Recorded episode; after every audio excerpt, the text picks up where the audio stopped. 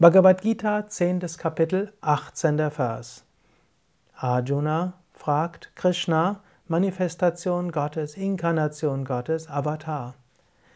Sage mir erneut genau, o Krishna, was ist deine Yogamacht? Was ist deine Herrlichkeit? Ich habe noch nicht genug von deinen lebensspendenden und nektargleichen Worten gehört. Arjuna ist hier ganz Bhakta.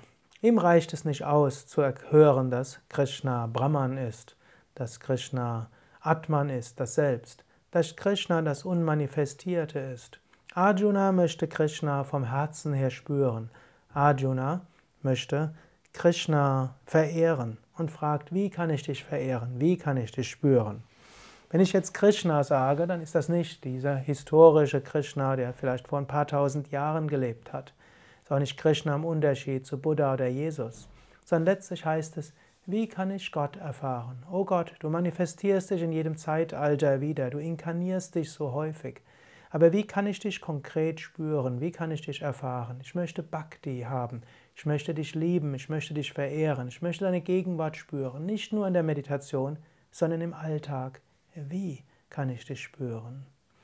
Dieses Gebet kannst du auch jetzt sagen. Du kannst auch jetzt sagen, oh Gott, bitte, wie kann ich dich heute erfahren? Wie kann ich dich im Alltag erfahren?